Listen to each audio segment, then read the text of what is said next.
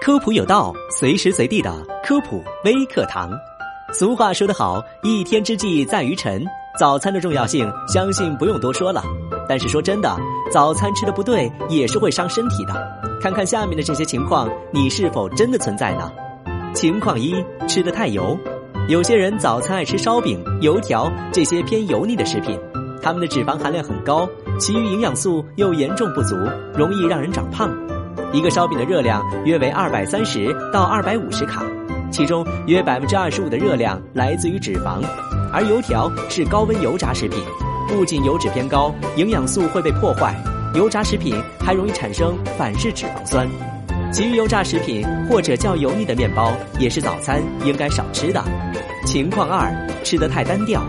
上面说的那种比较油腻，那吃的清淡就好吗？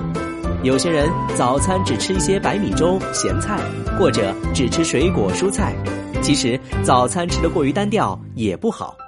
白米粥是升糖指数非常高的食物，会导致胰岛素在短时间之内大量分泌，上午有可能会出现头晕、冒冷汗、注意力不集中等低血糖症状。